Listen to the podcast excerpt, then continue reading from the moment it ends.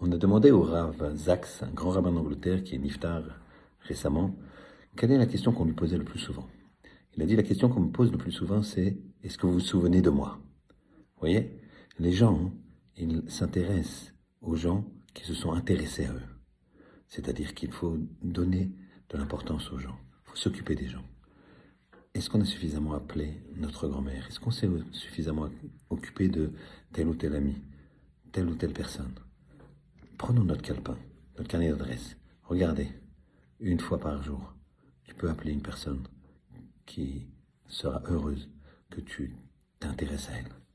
Et ça, c'est fondamental. Intéresse-toi aux autres et Hachem s'intéressera à toi. Shabbat Shalom.